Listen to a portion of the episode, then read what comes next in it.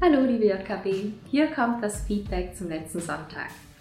Das Thema war Nächstenliebe unter dem Titel Der nächste Witte. Und ihr habt euch Fragen gestellt, was es heißt, eure Nächsten zu lieben und uns sogar ein paar Tipps geschickt, die ihr der Gemeinde mitgeben wollt. Ein wichtiger Teil der Predigt war das Gleichnis des barmherzigen Samariters aus Lukas Kapitel 10, Verse 30 bis 37. Und dazu erreichte uns ein Kommentar von Melina.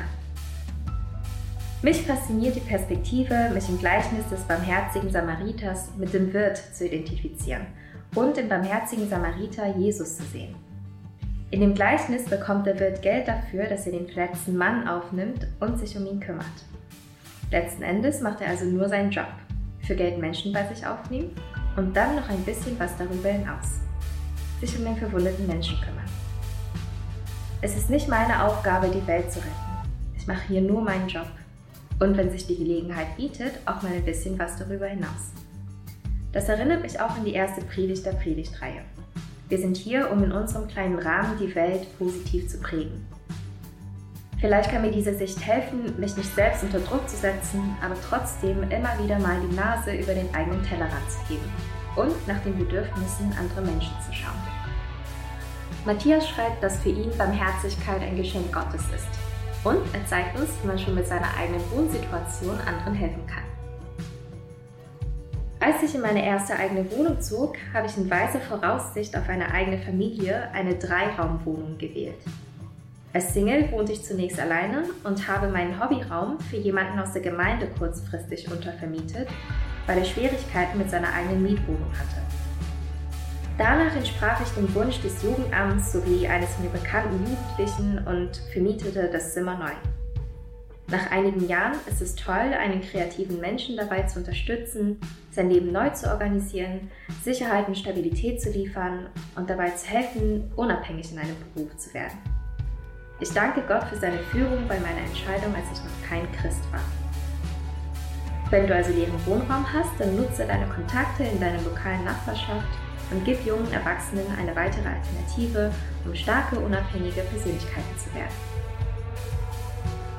Doch auch das regelmäßige Dasein für Fremde ist ein einfacher Beitrag, um die Liebe weiterzugeben, die wir von Gott bekommen. Und nach dem Beitrag von Anna Rose kommt dabei auch viel an uns selbst direkt zurück. Bei meinen wöchentlichen ehrenamtlichen Besuchen von Patienten in der Charité möchte ich etwas von meiner Zeit schenken. Dabei geht es ums Zuhören, kleine Einkäufe tätigen und bei Wunsch für sie zu beten. Manche Menschen fragen mich nach meinem Motiv und ich kann von der Liebe und meinem Glauben an Jesus erzählen. Den Bibelvers Geben ist seliger denn nehmen erlebe ich nach diesen Besuchen, wenn ich ein Lächeln zurückbekomme und ich sensibel und dankbar für die vielen kleinen Dinge im Alltag bin. Liebe Grüße von Anne Rose. Uns erreichte auch ein anonymer Kommentar, der zuerst wie eine Schelte klang, uns aber positiv überraschte. Ich war von Natis Predigt und dem Gleichnis vom barmherzigen Samariter als langjähriger Christ gelangweilt. Erst beim Hören des Podcasts ist mir ein bekanntes Zitat eingefallen. Wer auch nur ein einziges Leben rettet, rettet die ganze Welt. Dieses Zitat stammt aus dem Film Schindlers Liste und wurde aus dem Jerusalem Talmud und dem Koran abgeleitet. Aus Erfahrung weiß ich, dass Gott mir Menschen zugeführt hat, denen ich aus Nächstenliebe mindestens geholfen habe. Zunächst konnte ich die Beweggründe meines Herzens nicht erklären. Und erst durch das Lesen der Bibel wurde ich mündig und konnte darüber sprechen. Ich befinde mich auf einem Weg und ich möchte mein Gasthaus durch Weiterbildungsmaßnahmen weiter ausbauen. Wo dies hinführt, weiß ich allerdings nicht.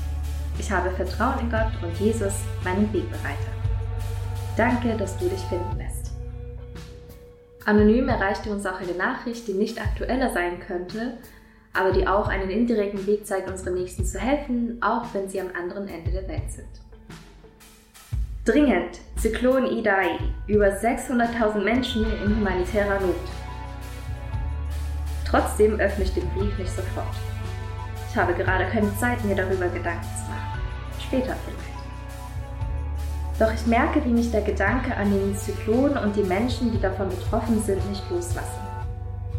War das eine Naturkatastrophe, wie es sie schon immer gibt, oder hat es doch etwas mit dem Klimawandel zu tun und dadurch auch mit unserem Lebens- und Konsumstil? Ich weiß es nicht. Aber ich ahne, wie ich für die betroffenen Menschen zum Nächsten werden kann. Also öffne ich den Brief doch und stelle fest, mit 80 Euro kann 10 Familien geholfen werden.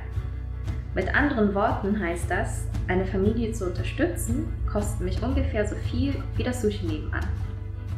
Damit sind die großen Probleme nicht gelöst und die Häuser in Mosambik sind noch nicht wieder aufgebaut. Aber es ist ein Anfang. Vielen Dank für eure Kommentare und Anregungen. Bis nächsten Sonntag. Guten Morgen, herzlich willkommen zum Gottesdienst hier mit uns im Kino. Ist ein bisschen komisch, sich vorne so zu sehen. Ähm Wenn du heute zum ersten Mal da bist, gerade läuft parallel zu unserer Predigtreihe eine Videoserie. Und die Predigtreihe lautet Neu verorten, deinen Platz in Gottes Welt finden. Und auch du kannst gerne dein Kommentar oder dein Feedback dazu an uns schicken. Ich weiß nicht, wie es dir geht mittlerweile mit unserer Predigtreihe. Inwiefern du dich neu verorten möchtest oder wenn ja, dann wie und wohin. Ich mache zwar das Video, aber um ehrlich zu sein, konnte ich nicht so viel mit dem Thema anfangen, beziehungsweise haben mich die Themen wie Nachhaltigkeit oder Gerechtigkeit, Konsum und so weiter nicht so sehr interessiert bisher. Aber das, was mir bewusster geworden ist und warum mich diese Predigtreihe immer mehr positiv anregt und herausfordert, ist, dass mir durch das Evangelium immer klarer wird, wie gut es mir tut, von mir selbst wegzuschauen und stattdessen meinen Blick auf Gott und die Welt zu richten. Und für mich ist Neuverorten sowas wie ein 180 Grad drehen, weg von mir, weg von dem Ich Gott und schauen auf Jesus und Nächstenliebe. Und wenn Nächstenliebe so wichtig ist für Jesus und wenn ich durch das Schützen der Erde auch Menschen wirklich mehr lieben kann, dann will ich mich auch wirklich immer mehr mit diesen Themen beschäftigen. Nathanael wird uns heute etwas über Geld und die Wirtschaft, den Markt, den Glauben erzählen. Und ich hoffe, dass es dich auch mehr und mehr anregt und positiv herausfordert, mehr nach außen zu schauen auf die Welt und was du da alles bewirken kannst. Lasst uns für diesen Gottesdienst beten.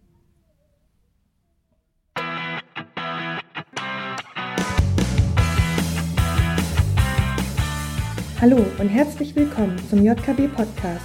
Wir wünschen dir in den nächsten Minuten eine ermutigende Begegnung mit Gott.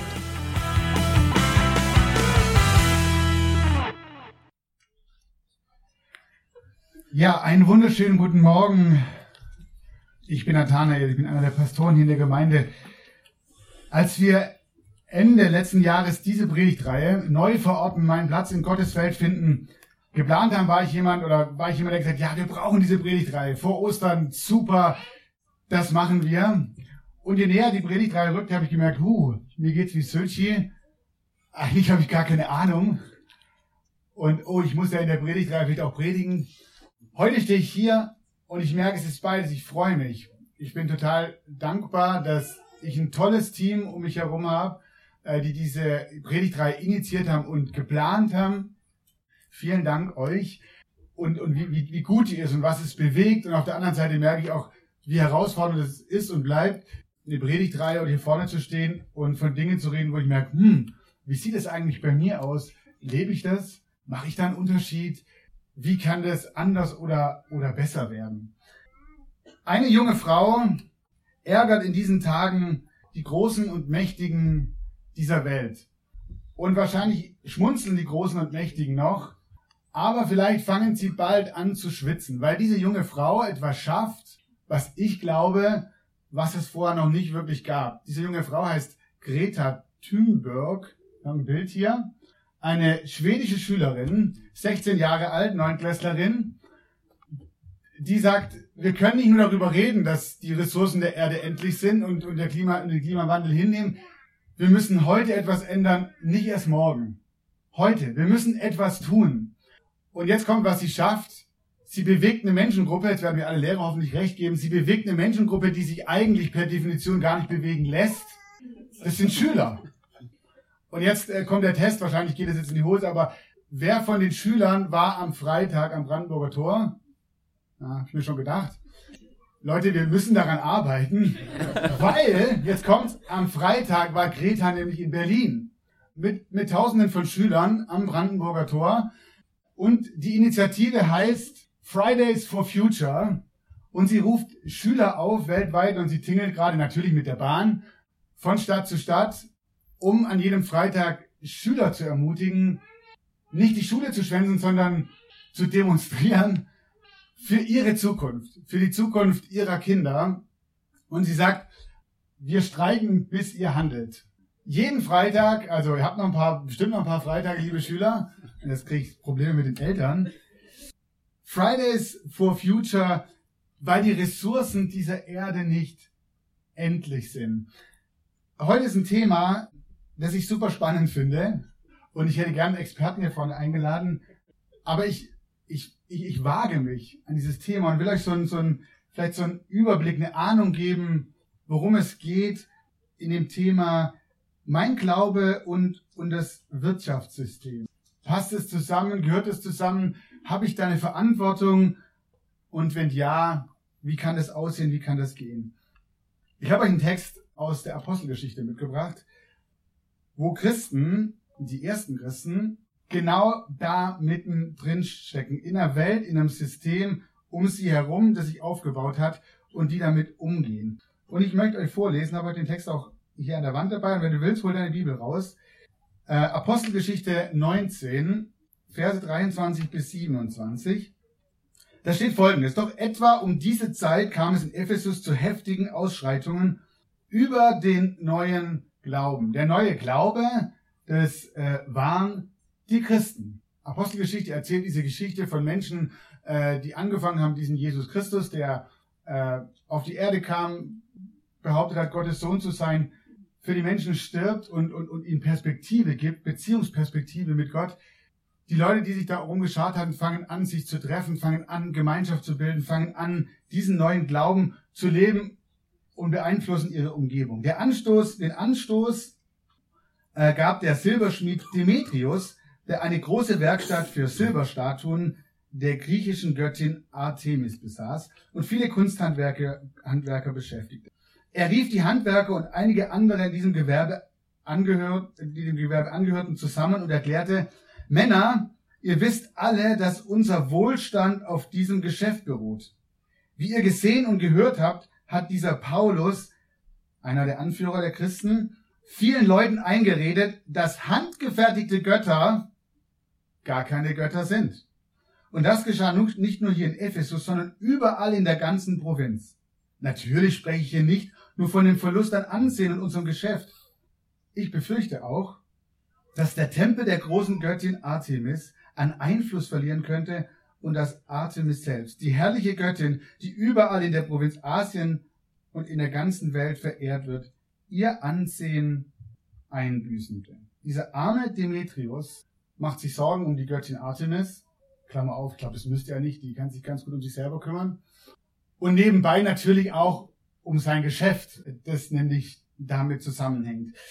Paulus verkündigt das Evangelium. Paulus und die Christen kommen in die Stadt Ephesus und sagen, liebe Menschen in Ephesus, euer Wert, eure Daseinsexistenz hängt nicht an dem, was ihr habt. Euer Wert hängt nicht an dem, was ihr leistet. Gott, der Allmächtige, verleiht euch wert. Gott liebt euch. Gott will mit euch in Beziehung stehen. Gott hat alles dafür getan. Evangelium heißt frohe Botschaft. Und eine ganze Branche bricht zusammen. Paulus redet darüber, wer Gott ist und ein Götze und sein ganzes Gefolge verlieren ihre Überzeugungskraft. Sie werden überflüssig, stehen nackt da, keiner glaubt mehr, was sie immer behauptet haben. Groß ist die Göttin der Artemis, der Epheser. Und weil es keiner mehr glaubt, lässt sich damit auch kein Geld mehr machen. Eine Quelle von Gewinn und Reichtum versiegt, ein Wachstumsmarkt schrumpelt plötzlich zusammen und Menschen werden arbeitslos, die bisher im Edelmetall verarbeitenden Gewerbe einen guten Job hatten. Der Vorfall aus Ephesus, das was hier beschrieben ist in Apostelgeschichte 19, zeigt mir eines deutlich. Glaube und Wirtschaft waren und ich behaupte sind keine getrennten Welten. Der Glaube an Gott kann enorm beeinflussen und verändern, wie gewirtschaftet und womit gewirtschaftet. Die ersten Christen haben es offensichtlich, haben darin ihre Erfahrung gemacht. Sie leben in einem Imperium, in dem großen römischen Weltreich, in dem religiöse, politische, wirtschaftliche und militärische Macht eng miteinander verbunden sind. Und in dieser kulturellen Umgebung haben sie das Evangelium gelebt und verkündet. Die Christen haben in ihrer Umgebung, in ihr, in der Gesellschaft das Evangelium, die frohe Botschaft gelebt und verkündet. Und das ist die erste Anfrage an mich persönlich. Wie ist es bei mir? Wo, wo lebe ich? Wo verkündige ich? Wo lebe ich Evangelium vor? Und wo lasse ich es? Wo ist es vielleicht Privatsache geworden? Die Christen haben sich nicht in ihre Häuser zurückgezogen, eine private Show aus ihrem Glauben gemacht, sondern haben öffentlich die Wahrheit gesagt. Und die Wahrheit lautet, was mit Händen gemacht ist, das kann kein Gott sein. Das war die Wahrheit, die sie mitten in dieses Wirtschaftssystem der Epheser hineingesprochen haben. Was mit Händen gemacht ist, das sind keine Götter. Das Ergebnis, eine ganze Branche verliert ihre Daseinsberechtigung. Also Glaube und Wirtschaft sind bis heute noch keine getrennten Welten. Und dabei, und das ist mir wichtig zu sagen, sonst kriege ich Ärger mit Max, ähm, Glaube ist nichts Höheres und Reineres, während die Wirtschaft partout das Böse ist. Der Glaube ist das Gute und die Wirtschaft ist das Böse. Nein, überhaupt nicht. Als Geschöpfe Gottes mit Leib, Seele und Geist müssen wir wirtschaften. Können wir Dinge tauschen, Märkte bilden, uns gegenseitig versorgen. Märkte gehören zur menschlichen Zivilisation. Aber zum Problem werden sie dann, wenn sie nicht mehr einem System von Regeln für das zwischenmenschliche Zusammenleben also wenn sie da nicht mehr eingebunden sind, sondern wenn sie diese Regeln selbst diktieren, wenn der Markt die Stelle von, von Gott besetzt. Und das hat Paulus und die ersten Christen erkannt. Nicht das Wirtschaften an sich. Vieles Gute, von dem sie profitieren, von, von der Infrastruktur, von dem, was der, was der Markt, was der Markt ihnen an Gutem tut, das, das wollten sie nutzen. Aber bei Götzendienst, bei Kaiserkult war Paulus und war den ersten Christen eines klar, ein menschengemachter Gott erzeugt zwar Gewinne, aber langfristig zerstören wir uns damit selber. Das war ihnen klar. Daran kann es nicht liegen, sagen, ja, ist doch gut, es geht doch vorwärts, es, es, es bringt doch Gewinn. Sondern was von Menschen gemacht ist, kann kein Gott sein. Was ist die große Gefahr? Wo ist die Herausforderung, wenn wir über Wirtschaftssysteme, Marktwirtschaften, auch eine gute Idee einer sozialen Marktwirtschaft, wie sie nach dem, nach dem Zweiten Weltkrieg eingeführt wurde. Das viele adaptiert haben, viele andere äh, Länder, weil sie sagen, oh, die Deutschen, die haben das, ja, Market Germany, immer gut. Soziale Marktwirtschaft, wow, der Mensch steht im Mittelpunkt, es geht um das Wohl des Menschen. Was ist die große Gefahr? Der Marktgott, ich nenne es einfach mal so, der Marktgott akzeptiert keine Grenzen. Er vermarktet die Natur und uns Menschen. Alles ist nur da, um produziert, verkauft und weggeworfen zu werden. Es muss immer weitergehen, es muss nach oben gehen, es muss immer mehr, immer weiter, immer besser produzieren, verkaufen und wegwerfen, damit wir wieder produzieren und verkaufen können. Und hoffentlich wirfst du wieder weg oder dein Ding geht kaputt, weil dann kannst du wieder, dann wird wieder produziert und dann wird wieder verkauft und es wird wieder weggeworfen. Der Marktgott feiert das Wachstum und wir stimmen ich stimme gerne in diesen Chor mit ein. Und wir feiern auf unterschiedliche Weisen fröhlich mit durch unseren Konsum, durch das, wie wir leben. Aber die Ressourcen auf unserer Erde sind begrenzt. Und ich habe mich dann gefragt, ganz ehrlich, ob ich jetzt nicht auf die Schüler zeigen muss, sondern vielleicht ist mein Platz am nächsten Freitag auch am Brandenburger Tor. Ich kann nicht, ich kann nicht äh, das Handeln den Schülern überlassen und denken, die werden es schon hinbekommen. Was wir Inzwischen bin ich auch schon Papa, was ich nicht hinbekommen habe in meinen Jugendjahren vielleicht. Vielleicht ist es dran, mitzumachen. Was tut der Marktgott noch? Der Marktgott fördert Individualismus, nicht Gemeinschaft. Der Marktgott liebt es, Individualismus zu fördern, nicht Gemeinschaft. Er verlangt Mobilität, nicht Verwurzelung. Es muss Men er muss Menschen hin und her schieben können wie Spielfiguren. Immer dorthin, wo sie als Produzenten und Konsumenten gerade gebraucht werden. Der Mensch muss dem System dienen. Der Mensch muss hinpassen, damit es mit dem Wachstum nicht aufhört. Die Menschen müssen mobil sein, die Menschen müssen da sein, wo sie konsumieren, wo sie ja nicht verwurzeln, ja nicht in Gemeinschaft, wo man sich vielleicht ja auch austauschen könnte oder helfen könnte. Der Marktgott bringt eine uniformierte, homogene Welteinheitskultur hervor. Alles soll möglichst überall gleich sein. Ist doch toll. Wenn alles überall gleich ist, dann finde ich mich doch ganz einfach zurecht. Flughäfen, die Ernährung, die Kleidung, irgendwie möglichst alles immer gleicher. Wir spüren vielleicht, oder ich spüre, ich will nicht einfach meine Knie beugen im Tempel des Marktgottes und sagen, ja, so ist es halt, was kann ich denn schon groß ändern? Wir tun es vielleicht, oder ich tue es vielleicht schon viel zu lang. Paulus, und von dem will ich heute Morgen lernen, hat keine Angst, den Ephesern zu sagen, dass ihr Gott gar keiner ist und dass sie von ihm belogen werden. Und dann machen die Christen etwas.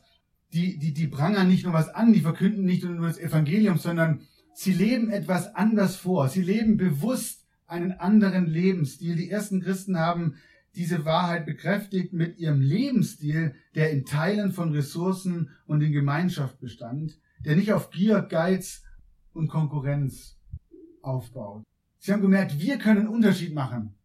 Wir können nicht nur merken, was vielleicht falsch ist oder nicht so gut läuft, sondern, hey, wollen wir anfangen, in aller Bescheidenheit mit, in allem, was uns zur Verfügung steht, es anders zu machen, unseren Blick nicht auf den Markt Gottes, sondern auf den lebendigen Gott richten. Es geht im Kern, glaube ich, auch um die Frage nach unserer Identität. Was gibt mir meinen Wert? Was gibt mir meinen Wert? Das, was ich leiste, das, was ich in dieser Gesellschaft leiste, was ich tun kann, was ich dazu beitrage, dass es immer weiter, weiter, weiter geht, hängt mein Wert davon ab, was ich habe, was ich mir noch gekauft habe und andere sehen, wow, toll. Der Pastor hat schon wieder ein neues Auto. Dem muss gut gehen. Wir werden uns in zwei Wochen nochmal mit dem, zum Thema, mir reicht's, mit diesem Thema Konsumbedürfnisse. Was, was brauche ich wirklich intensiver auseinandersetzen? Aber was mache ich jetzt? was, was, kann ich, was kann ich denn tun? Das ist die Frage, die ich mir stelle. So. Manchmal bin ich erschlagen von diesem ganzen Zeugs und auch von dieser, von diesem, vielleicht ist auch ein manche sagen, das ist doch nur ein Hype, das geht auch wieder vorbei. Vorsichtige Kompromisse.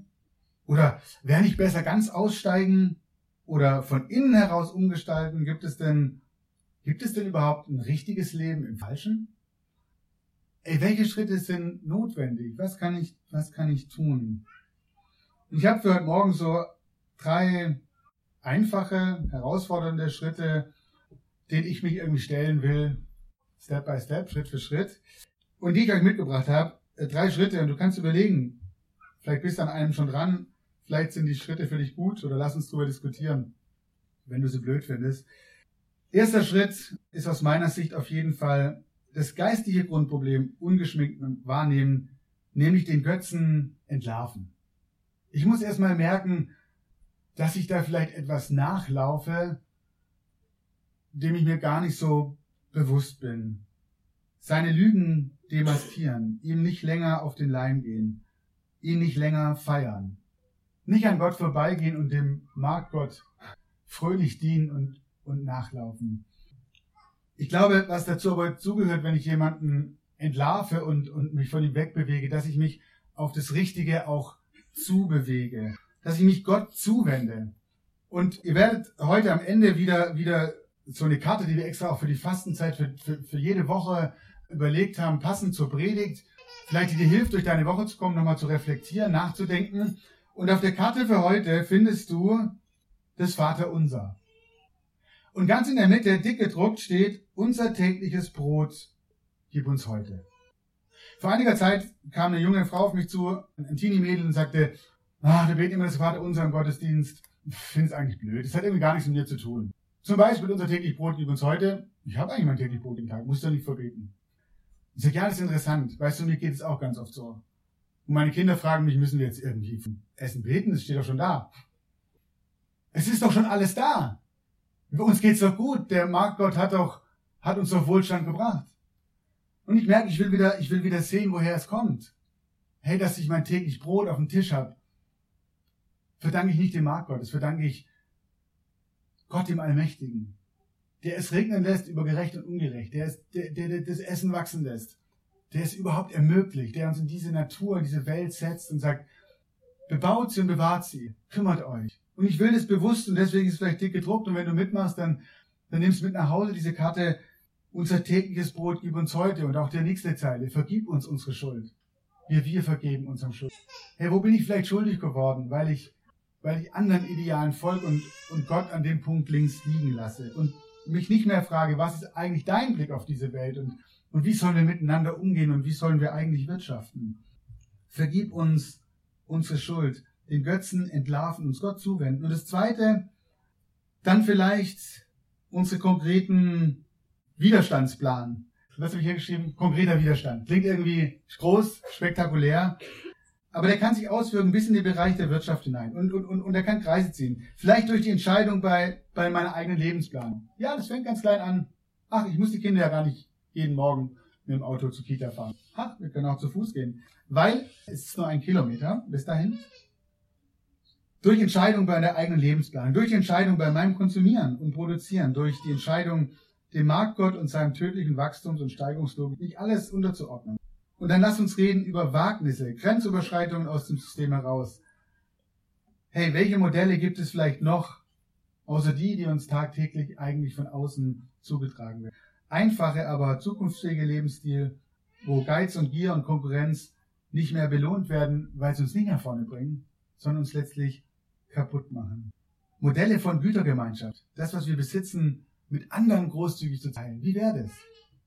Und nicht nur wie wäre das, wie könnte das praktisch aussehen? Würde vielleicht wehtun, mit anderen Dingen zu teilen, die mir heilig sind. Ganz konkret, wenn du sagst, ja, mich interessiert das Thema eigentlich schon und, und es wird an der Infobar unten gibt es dieses Heft von einer Initiative, die sich Micha Deutschland nennt. Christen, die sich zu diesem Thema ganz viel Gedanken gemacht haben und sehr viel Gutes herausgefunden haben. Es gibt ein Heft äh, oder gerade aktuelles Heft, Einfach Leben, Nachfolge in der Konsumgesellschaft. Hey, da gibt's da gibt's tolle Anregungen drin. Kleine Steps, vielleicht, wo ich sage, ich kann was verändern. Kannst du dir mitnehmen, wenn du nach Hause gehst und ähm, als deine Sonntaglektüre den Gottesdienst fortsetzen. Aber noch ein drittes, und es steht nicht an dritter Stelle, weil es das drittwichtigste ist, sondern weil es für mich eigentlich das Wichtigste ist. Ich träume davon, dass wir vor allem das Evangelium verkünden. Dass wir das machen, was Paulus und die ersten Christen gemacht haben. Dass wir darüber reden, wer Gott ist und wie Gott ist. Und dann sprechen, dann brechen vielleicht ganze Branchen zusammen, wie damals in Ephesus. Eine Idee, fröhlich gesponnen, wie könnte das aussehen? Vergebt mir vielleicht mit übertrieben, aber vielleicht so. Menschen hören von uns, von Christen zunächst als Zuspruch und dann vielleicht wird es zu ihrem eigenen Gebet irgendwann, ich danke dir Gott, dass ich wunderbar gemacht bin. Ich bin, so wie ich bin, wunderbar gemacht. Die Zahl der Schönheitsoperationen rauscht in den Keller und mit Anti-Aging-Produkten lässt sich auch nicht mehr viel verdienen, weil Menschen etwas ahnen von ihrem Wert und ihrer Kostbarkeit in den Augen Gottes. Menschen fangen an zu verstehen, was Jesus meint, wenn er sagt, wer an mich glaubt, wird leben, auch wenn er stirbt. Menschen müssen sich nicht mehr selber Denkmäler setzen, ihr Älterwerden verleugnen und irdische Schätze im Überfluss anhäufen. Sie entdecken die himmlischen Schätze, die nicht veralten, die nicht kaputt gehen, die keine Motten oder sonstiges fressen. Und sie entdecken eine Erfüllung darin, in ihrer Beziehung zu Gott. Über den Marktgott und seine große Gemeinde, seine Verehrung auf der ganzen Welt, ich glaube auch durch mich, lässt sich mit Sicherheit jedenfalls nur eins sagen, dass diese Gemeinde nicht zukunftsfähig ist, die Gemeinde des Marktgott, dass sie zusammenbrechen wird. Gott dagegen ist der ewige Fels auf dem wir unser Leben mit Sicherheit bauen können. Vielleicht habe ich dich heute Morgen gepiekst. Und ich merke, mir tut es gut und wenn ich dir zu nahe getreten bin, ähm, dann komm auf mich zu. Mir tut es gut, manchmal an dem Punkt klare Worte zu hören. Ich will was verändern und wir hatten es letzte Woche, ich muss nicht die Welt retten. Darum geht's gar nicht. Aber ich kann in dem, was Gott mir anvertraut, Schritte gehen, Dinge verändern und vor allem darf ich dieser Welt erzählen, wer dieser Gott ist. Ich darf das Evangelium in die Welt tragen und damit einen Unterschied machen. Wir nehmen uns jetzt die Zeit, Gott anzubeten mit Liedern und wir machen dir heute das Angebot, wieder mit dir und für dich, wenn du das möchtest, zu beten. Hier auf der Seite da oben wird Sylvie stehen, ich stehe irgendwo hier unten, auf der Seite wird Antje stehen, die jetzt davon mitbekommt, dass sie auf der Seite steht. Wenn du sagst, hey, ich, ich mich bewegt etwas, ich möchte da mit Gott drüber reden, vielleicht bezüglich auf das Thema, vielleicht ist was anderes, vielleicht bist du heute Morgen hier und sagst, ah, ich bin ja fast nicht angekommen, mir geht's nicht gut, ich, ich bin krank, ich, ich brauche mal jemanden, der für mich betet. Dann nimm das in Anspruch während den nächsten Liedern, geh zu einem von uns und wir beten gerne mit dir. Los geht's. Amen. Amen.